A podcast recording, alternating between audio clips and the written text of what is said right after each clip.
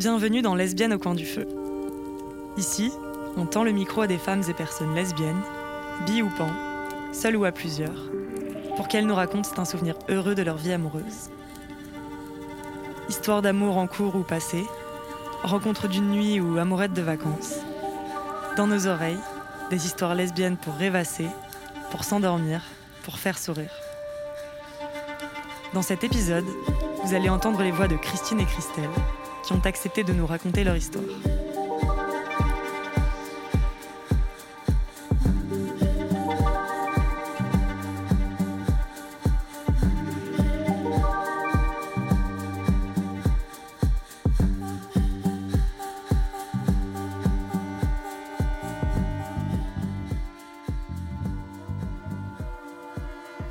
En 2003, je devais avoir 39, euh, 38 et aujourd'hui j'en ai 56.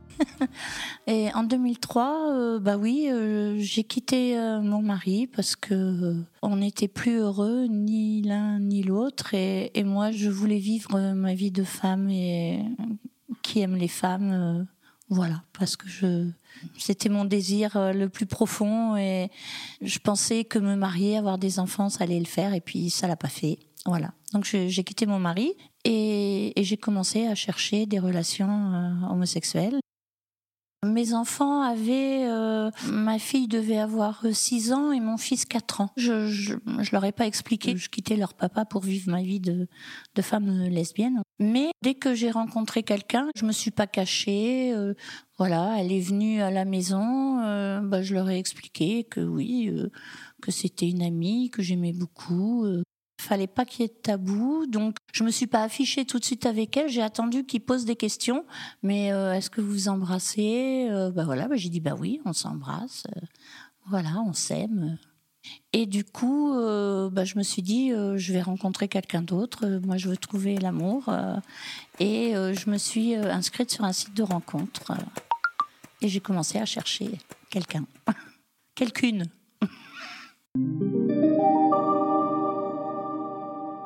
J'ai pris la décision de transitionner à 35 ans. Euh, j'étais donc marié, j'ai deux enfants. Et euh, en fin de compte, toute ma vie, j'ai caché, je me suis caché même à moi-même cette transidentité parce que j'étais dans un milieu très conformiste. Et bah, j'ai toujours fait ce qu'on attendait de moi. Un métier, une famille, une maison à crédit, des enfants. Il manquait plus que le chien. Bon, on avait un chat à la place. Et euh, ce qui fait que j'étais assez en grande souffrance, puisque ça fait. Bah, j'ai toujours été attiré déjà par les femmes. Et je comprenais déjà pas, en, étant trans, femme, bah, de désirer les femmes, puisqu'à l'époque, dans les années 80, on mélangeait la sexualité avec le genre. Et euh, donc, ça m'a fait pas mal souffrir. Je pensais vraiment que j'étais quelqu'un de vraiment dérangé. Mon fils a été né en 96, ma fille en 2000. Et à chaque fois qu'ils sont nés, j'ai eu vraiment des, grosses souffrances intérieures. Puisque c'était, je voulais être la mère, mais sans me l'avouer, sans le comprendre. Et en, 2000, euh, en 2002, j'ai eu envie de mourir. Et mais j'ai pensé à mes enfants. je me suis dit, je peux pas leur faire ça. Et si je peux pas leur faire ça, ben tu vas au bout de ce que tu veux être. Et c'est là que j'ai décidé de faire ma transition. Je m'étais séparé donc de mon épouse depuis euh, deux ans. Avec mes enfants, ça se passait bien. Et euh, bah, j'ai essayé de rencontrer des, femmes dans la petite ville où j'étais, une petite ville en Picardie. Impossible de trouver 32 000 personnes. Euh, du coup, je me suis mis sur un site de rencontre. Et c'est là que j'ai rencontré Christelle.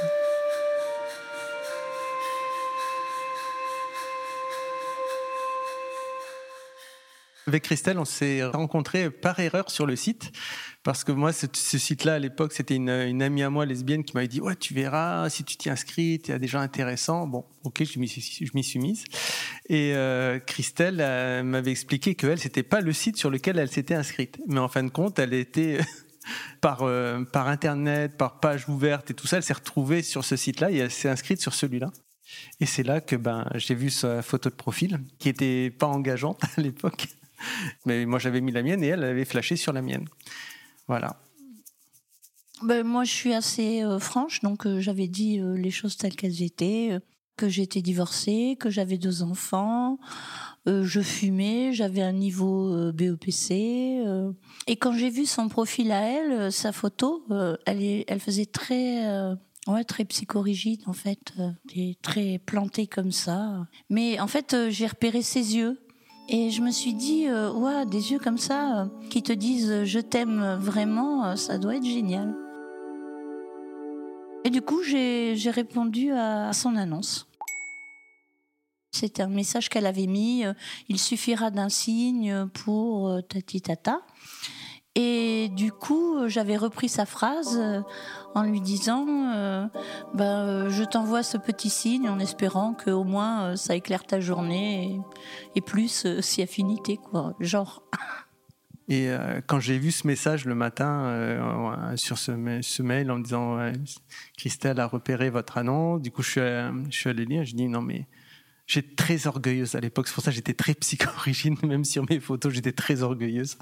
Et euh, je m'étais dit, non, mais une femme comme ça qui, qui s'adresse à moi, mais elle a peur de rien, quoi. Et euh, je me suis dit, bon, bah, c'est tout. Je vais quand même lire ce qu'elle a marqué. Et je me suis dit, non, mais en plus, qui je suis, moi, en étant une femme trans, juger les apparences. Et c'est vrai, j'ai lu, le, j'ai lu le, son, son message. Et là, j'ai tombé amoureuse de son message parce que dans son message, elle reprenait bien tous les, tout ce que j'avais marqué dans ma présentation, notamment j'étais fan de Goldman à l'époque. Et, euh, et, elle avait bien repris ça, des tournures de phrases magnifiques. Et là, finalement, ben, j'ai été séduite par, par ces phrases et je lui ai répondu directement dans la foulée. Et c'est parti pour l'histoire.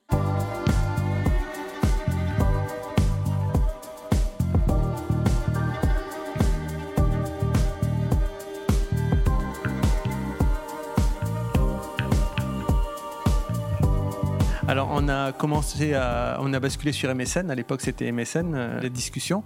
Et euh, on est parti sur une mésentente en plus. Chacune croyant que l'autre n'avait pas de caméra sur son ordinateur. Ce qui fait qu'on a commencé à, discuter euh, par MSN sans, sans se voir. Du coup, au travers des mots, à travers l'écriture, ben, on s'est parlé de plein de choses, et dont notamment je lui ai dit que j'étais une femme trans, que j'avais des enfants, que j'étais en instance de divorce, enfin tout ça. Ça a duré comme ça pendant plusieurs jours, quasiment une semaine. Et à un moment donné, on, avait écrit ben, C'est dommage qu'on n'ait pas de caméra. Ben, elle me dit Mais si, moi j'ai une caméra, mais c'est toi qui n'en as pas. Je dis Ben si, j'ai une caméra. Et du coup, on a allumé la caméra et là, waouh, quoi, ça a été explosion de belles choses, de beauté, tout ce qu'on veut. Oh, le feeling est passé direct. Oui, quand on a allumé la caméra, ben, quand je l'ai vue, euh, mais instantanément, quoi, comme si euh, le petit Cupidon, pof, il m'avait lancé une flèche. Je l'ai trouvée tellement belle, tellement différente de, sa photo de profil, euh, justement, où elle était très euh, psycho-rigide comme ça. Et là, elle était toute détendue, toute souple, un regard, un sourire. ah oui, moi je, moi, je suis tombée amoureuse directe. Bah du coup, moi j'ai dit ah mais faut qu'on se voit. Je lui ai dit, bah écoute, euh, tu viens, mais je dis avant de venir euh, chez moi, je voudrais quand même qu'on se voit euh, dans un café. Je voulais d'abord passer par cette étape avant de rentrer directement, de faire rentrer directement la personne chez moi avec mes enfants. Voilà, donc on elle a dit ben oui, oui, oui, pas de problème. La première rencontre, ce fameux 19 octobre 2008, on s'était donné rendez-vous pas loin d'un café. Et euh, bah, je me suis garé, je suis sorti de la voiture, je me suis adossé à la voiture et j'ai attendu. Et j'ai vu une voiture passer et je l'ai reconnue. J'ai vu ses grands yeux pétillants parce que c'est pas quand on s'était vu en, visio pour la première fois, ça a été ouais, pareil. J'ai eu un, coup au cœur, ça m'a fait. Ouais, c'est j'avais l'impression que c'était la personne que j'attendais depuis longtemps. Et là, donc, on s'est on s'est aperçu euh, tout de suite. Elle s'est garée, elle est venue vers moi et directement, directement, sans embâche, elle m'a tout de suite embrassé. Et euh, bah, on, a, décidé d'aller au café en face et spontanément, directement, on s'est tenu la main. Bon, c'était une petite ville de, de la. C'était le 60, c'était l'Oise dans cette ville d'Oise. Et puis finalement, bon, c'est pas trop au niveau LGBT, la Picardie, c'était pas très très développé déjà à l'époque. Et, euh, et, voilà, on a été dans ce café, on a commencé à discuter. Moi, j'ai trouvé ça super responsable qu'elle me fasse euh, venir dans un café avant que je rencontre ses enfants, parce que là, c'était vraiment rentrer euh, dans sa vie, quoi. Et j'ai trouvé ça super bien. Et j'ai beaucoup apprécié ça.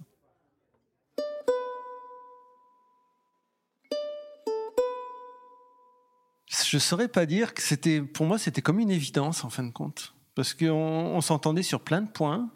Et euh, même si on n'était pas du même milieu, puisqu'elle est issue d'un milieu commerçant, moi c'est un milieu plutôt fonctionnaire, on n'a pas les mêmes cultures euh, avec les enfants, on n'a pas même la même vie. Moi je suis une femme trans, elle a été mariée, enfin c'était assez... Voilà. Mais non, c'était une évidence et je ne sais pas pourquoi, ça, ça matchait direct. On ne s'est même pas posé la question en fin de compte. Quand j'ai rencontré Christine en 2008, ma fille avait 11 euh, ans et mon fils 9 ans. J'étais assez honoré. Elle me faisait confiance pour que je rencontre ses enfants et c'est vrai que pour moi, c'était une preuve de confiance et d'amour. Donc en fait, quand elle est venue à la maison, tous les deux savaient déjà que c'était une personne que j'avais rencontrée sur Internet, euh, qui me plaisait, que c'était une femme, qu'elle était trans. Comme ils étaient petits encore, euh, pour eux, euh, ça leur semblait euh, aussi naturel que ça me le semblait à moi.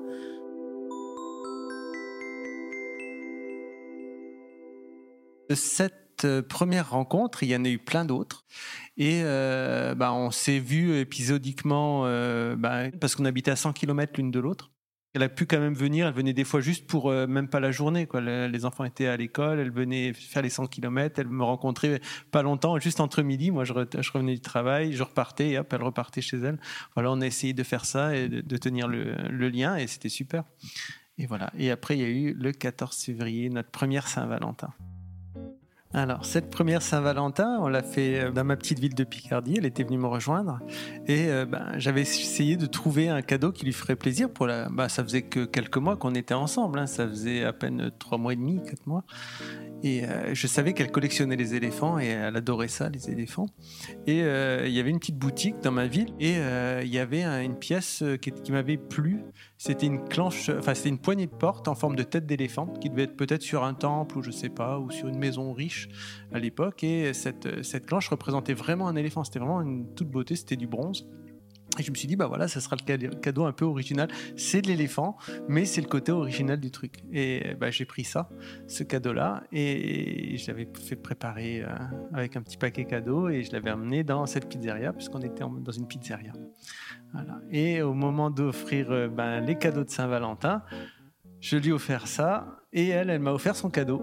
Et son cadeau, c'était une bague avec un petit diamant. je me suis senti assez, assez bête avec ma ma, poignée de porte-éléphant. Je suis resté un peu comme ça, mais j'étais assez euh, waouh quoi. Au bout de quatre mois, euh, c'était une bague de fiançailles. En fin de compte, elle m'a demandé euh, si un jour je serais sa femme, quand ça serait possible, puisqu'en 2008, il n'y avait pas encore le mariage pour tous. Et voilà, elle m'a offert cette petite bague. Je me suis retrouvé vraiment ridicule avec ma poignée de porte parce que pour moi, c'était bon, voilà, c'était une première Saint-Valentin, quelques mois. Bon, on fait un truc cool, quoi.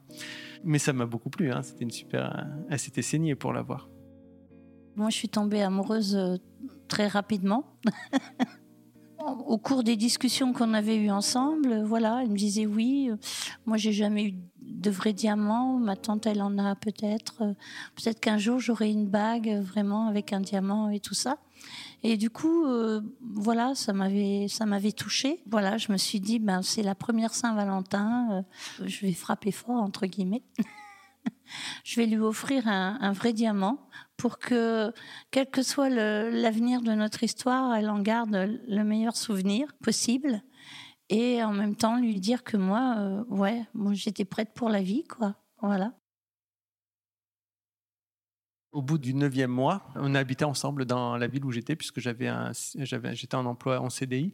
Elle était encore en recherche d'emploi, du coup elle est venue habiter, elle a fait les 100 km, elle est partie de, son studio et on a pris une location ensemble, une, maison à plusieurs étages, comme ça je pouvais avoir mes enfants une semaine sur deux et ses enfants aussi étaient, étaient là. Voilà, donc au, neuvième mois on s'est installé direct ensemble après. On a essayé de vivre euh, bah, le plus harmonieusement possible avec toutes les différences malgré tout qu'on avait, puisque c'était à cette époque-là, en 2009, pourtant c'est pas vieux, mais on vantait le côté euh, de, des familles recomposées. Il y avait les séries avec les familles recomposées. Ça semblait tellement merveilleux, marcher. On a essayé.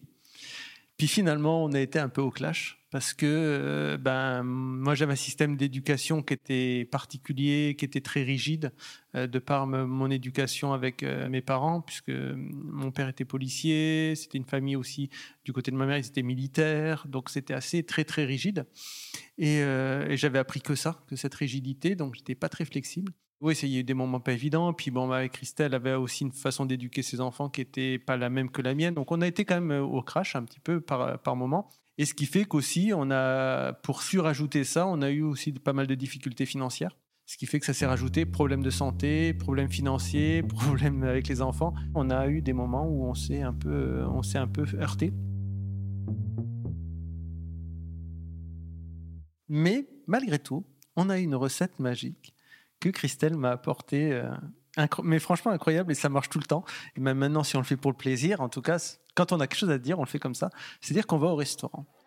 Elle, elle est issue du milieu de la restauration et euh, ben, c'est le truc tout bête, mais devant une assiette avec un, verre de vin ou un verre euh, de boisson non alcoolisée, n'importe.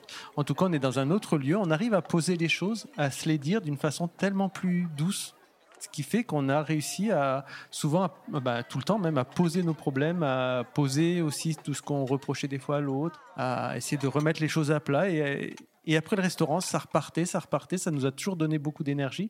Surtout qu'on s'est toujours fait confiance aussi. On s'est toujours respecté. On se respecte toujours d'ailleurs, on respecte notre parole, nos engagements, nos limites, on s'écoute, on, essaie de, de, toujours euh, de, proposer pour améliorer les choses. Euh, et, ça, ça fait que ben, autour d'une table, ben, ça, ça a toujours marché incroyable et on le fait toujours maintenant. On se fait un petit resto euh, dès qu'on peut. C'est toujours un vrai plaisir. Moi, je suis quelqu'un. ma mère est très colérique et piquée des, des grosses colères. Et c'est quelque chose qui m'a toujours paru contre-productif. Donc, j'ai toujours proposé, quand j'avais des problèmes, aux personnes avec qui j'étais, d'aller au restaurant, parce qu'au restaurant, ben, on pique pas des crises, on va pas, euh, voilà. C'est toujours apaisé, et puis devant un bon repas, euh, tout euh, passe mieux. Et j'ai toujours gardé cette façon de faire avec moi. Et du coup, c'est vrai qu'avec Christine, eh ben, ça s'est souvent avéré important parce qu'il y avait, oui, des, sujets de conflit et euh, je, je voulais tellement pas lui faire de peine, tellement pas l'attaquer. Euh. et puis moi, j'aime pas les disputes. Euh. donc voilà, on va au restaurant, on est calme, on est tranquille, on est bien. Et là, on peut parler des choses tranquillement. Pour aller au-delà des difficultés aussi, c'est aller se promener. Bon, j'ai beaucoup de difficultés maintenant pour marcher.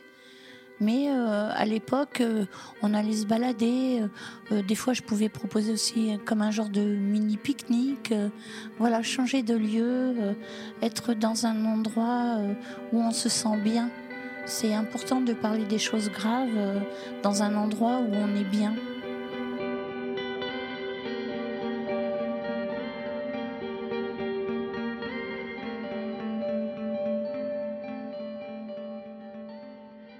Professionnellement, j'ai voulu changer de métier, d'une part parce que le métier que je faisais, c'était dans l'analyse de l'eau. Donc c'était l'analyse environnementale en chimie, en microbiologie, donc quelque chose de très très répétitif. Moi j'aime pas trop les trucs répétitifs. Pourtant je suis resté 17 ans dans ce métier, puisque j'ai fait ce qu'on attendait de moi, comme d'habitude. Et, euh, quand euh, ben, j'ai rencontré Christelle, je venais de me faire opérer, j'avais cette nouvelle vie qui commençait d'être enfin moi-même. Ben, on veut tout mettre en adéquation avec notre propre ressenti. Et euh, en plus, Christelle a toujours été un super soutien, même si on a eu des galères financières. Elle m'a jamais dit euh, tu restes dans ce métier, ça rapporte de l'argent, tu restes là, et puis tant pis, tu feras ça. Non, ça c'était les discours euh, de mon ex. Ça n'a pas été du tout le discours de Christelle. Et moi, j'avais toujours voulu travailler dans le soin. Donc déjà en 1994, donc c'était aussi vieux. J'étais encore avec mon ex, on n'était pas encore mariés à l'époque, on n'avait pas encore les enfants, et je voulais déjà faire à l'époque infirmier et des amis à moi, des copains m'ont dit Tu verras, ça va te plaire. Et c'est vrai que ça me, tentait bien. Donc j'avais réussi le concours infirmier. Et mon ex m'a dit euh, Non, mais comment tu vas financer ça? Parce que les études, c'est trois ans. Tu m'avais promis qu'on aurait une maison, on allait avoir un enfant, et du coup là, ben, tu n'auras pas d'argent qui rentre. Et ben, ce que j'ai fait, ben, j'ai dit non à l'école d'infirmière. Et je suis resté 17 ans dans l'analyse de l'eau. Bon, ça m'a permis de financer mon opération, donc c'est pas si mal que ça. mais, n'empêche que. Et quand j'en ai parlé à Christelle, ça m'a redonné envie de repasser les concours. Et là, j'ai trouvé mon domaine. Je voulais être infirmière en psy depuis très longtemps. J'ai fait mes trois années d'études, donc j'ai commencé à 47 ans et j'ai été diplômé trois ans après et j'ai travaillé en psy. Et voilà, elle m'a beaucoup, beaucoup soutenu, même dans les années où c'était compliqué.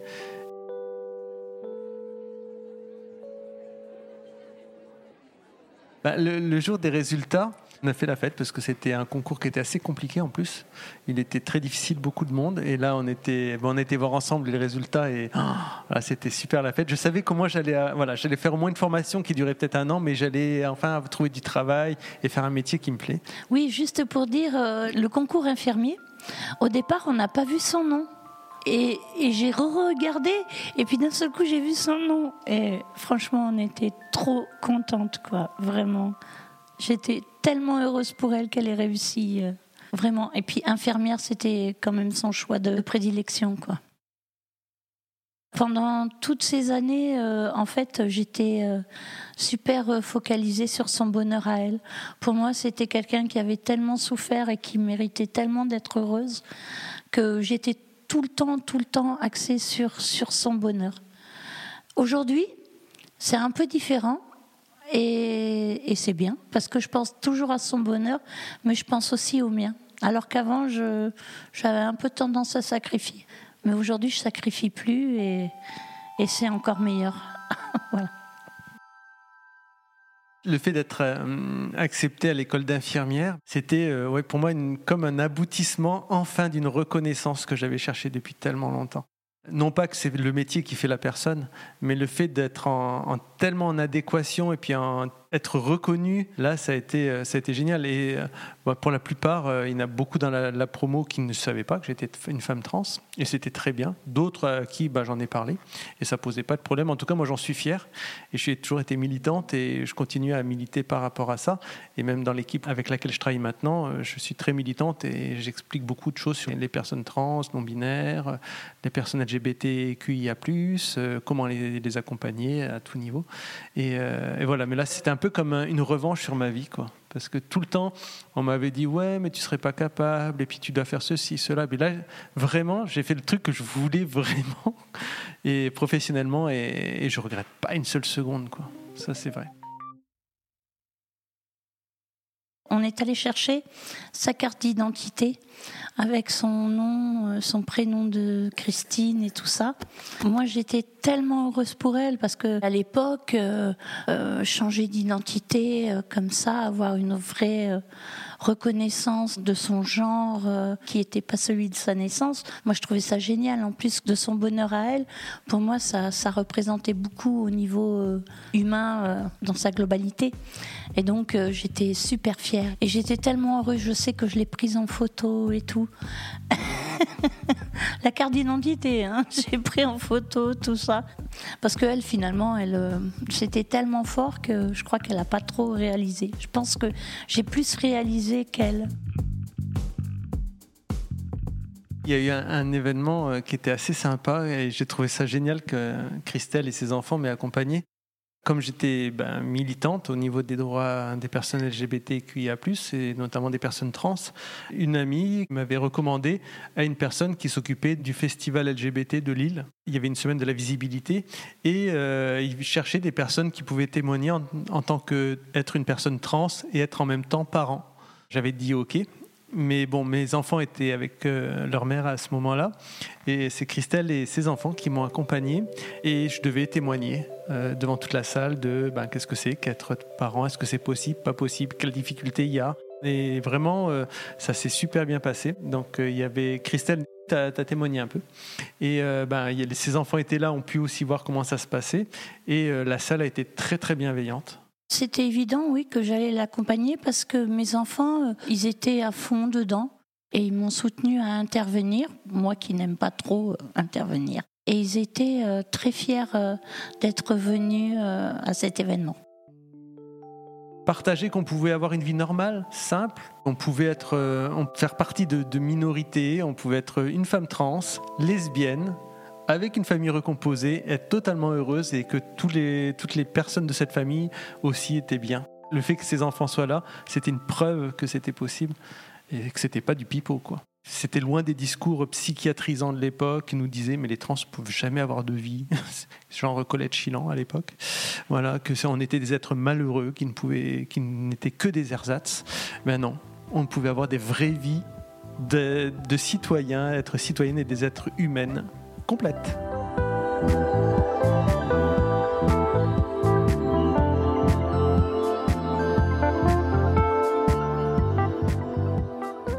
Loi pour le mariage est passée et du coup ça semblait une évidence pour nous de, ben, de se marier parce que d'abord notre amour, euh, pour moi, il était euh, à long terme. Donc euh, voilà. Et en plus, oui, dans un esprit de toujours de militantisme, voilà, dire qu'on fait partie des gens qui ont eu envie de se marier en, en étant homosexuels et de montrer que nos familles étaient là. On a été prises en photo par des journaux. Et ce mariage, c'était aussi pour montrer que deux femmes peuvent s'aimer et vivre une belle histoire. Et ça faisait déjà euh, sept ou huit ans qu'on était ensemble. on a passé un super moment. Alors on s'était dit on voulait euh, bah, avoir que les gens qu'on aime. On n'était pas nombreux, on n'avait pas de DJ, on avait nos playlists et c'était génial.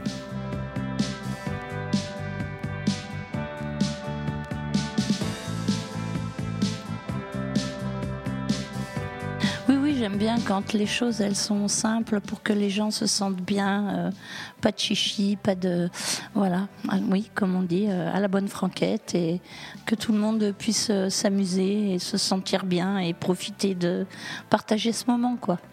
Et c'était franchement tout le monde s'est éclaté. non mais c'est vrai que c'était vraiment une très très belle très belle soirée quoi. Et euh, on avait loué une petite euh, salle dans une mairie. Euh, on s'était dit, comme on est assez loin de la ville où on était, on voulait prévoir pour les gens qui, malgré tout, buvaient un peu trop. On avait mis des tentes derrière la mairie afin de pouvoir prévoir ça. Et nous, on avait décidé aussi de, ben, voilà, de profiter de la soirée et ben, aussi de passer une nuit à la Belle Étoile parce que c'était notre rêve de voyager. C'était notre rêve de faire du camping, euh, de faire ça. Et on a fait euh, cette nuit de noces sous une tente qu'on avait achetée à, à ce moment-là. Et on, a, on avait un ciel étoilé magnifique que j'avais pas eu depuis longtemps.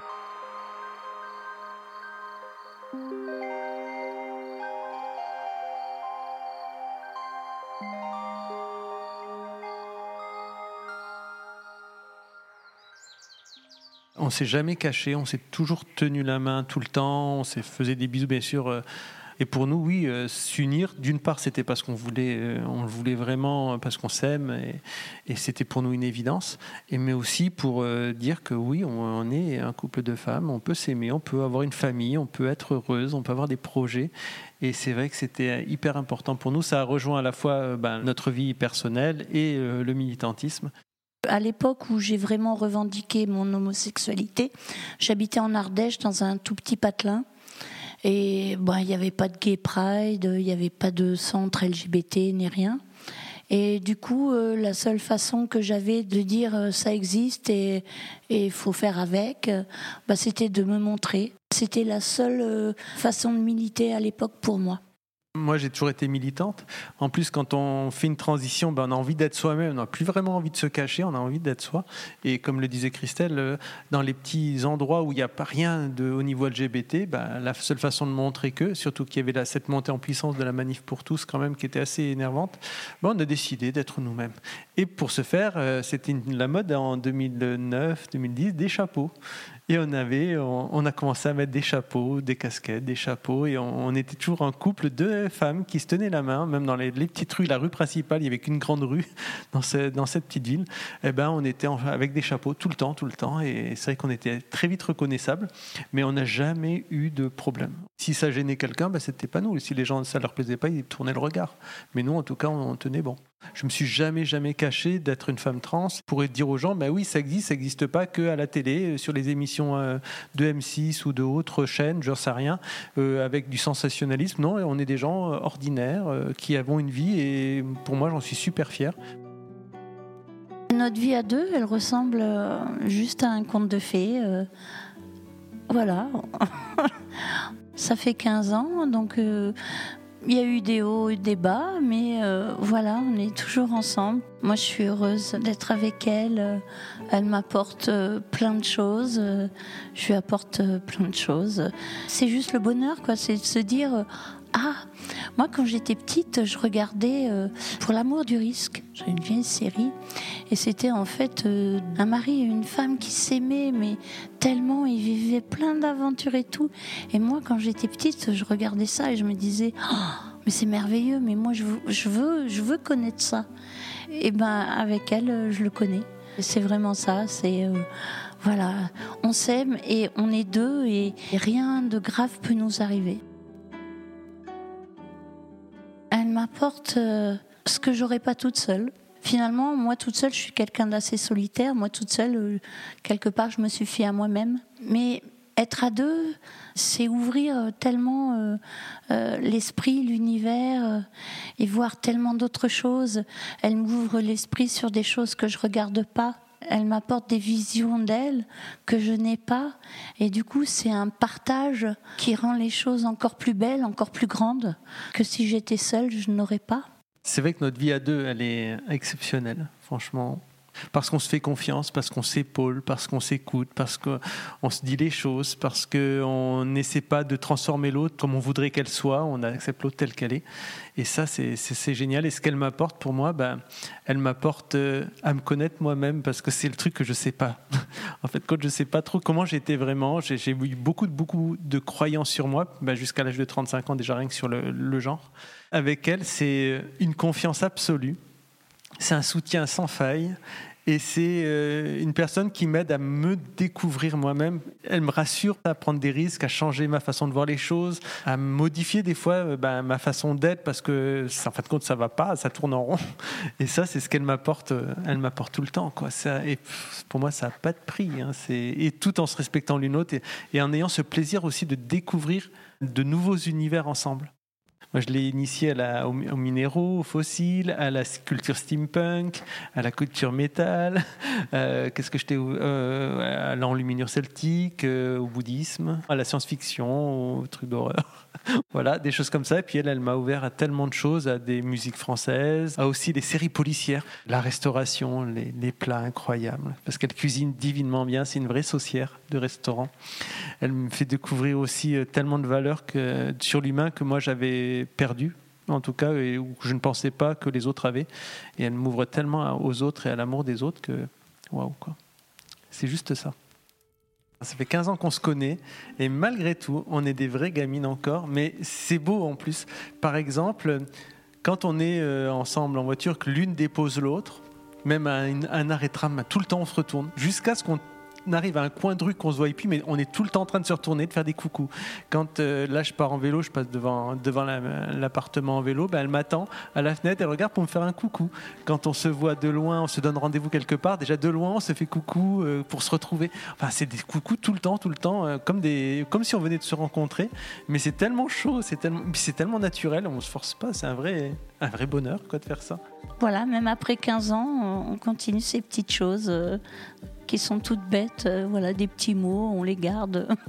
On continue à faire des fêtes tout le temps, hein, parce que nous, chaque événement, c'est une fête. Hein, notre première rencontre, notre premier bisou, notre premier mail, euh, les anniversaires de nos enfants, nos anniversaires à nous, mon deuxième anniversaire qui est mon opération, notre premier déménagement, notre arrivée à Montpellier.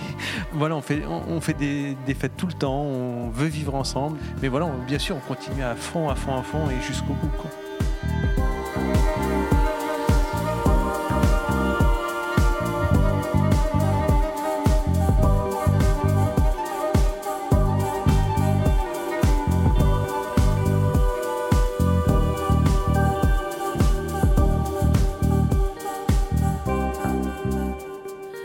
Le dernier témoignage de la première saison de Lesbienne au camp du feu, un podcast Manifesto 21, signé Atina Gendry.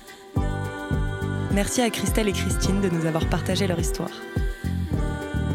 On espère vous retrouver très bientôt pour la suite de l'aventure. Merci à toutes les personnes qui ont accepté de nous confier leur histoire et à toutes celles qui nous ont mis sur la piste de ces beaux récits. Merci à vous de nous écouter et pour vos précieux retours sur les épisodes. Jeanne Chocheras a assuré la réalisation, le sound design, la musique originale et le montage de cet épisode. Il a été produit par Soisic Pinault, avec Apolline Bazin à la distribution et promotion et Coco Spina à la direction éditoriale. Merci aux médias hétéroclites ainsi qu'à ACAST pour la diffusion du podcast. Si vous avez aimé cet épisode, n'hésitez pas à le noter et à le partager autour de vous. Vous pouvez réécouter ce podcast sur toutes les plateformes d'écoute et sur manifesto-21.com.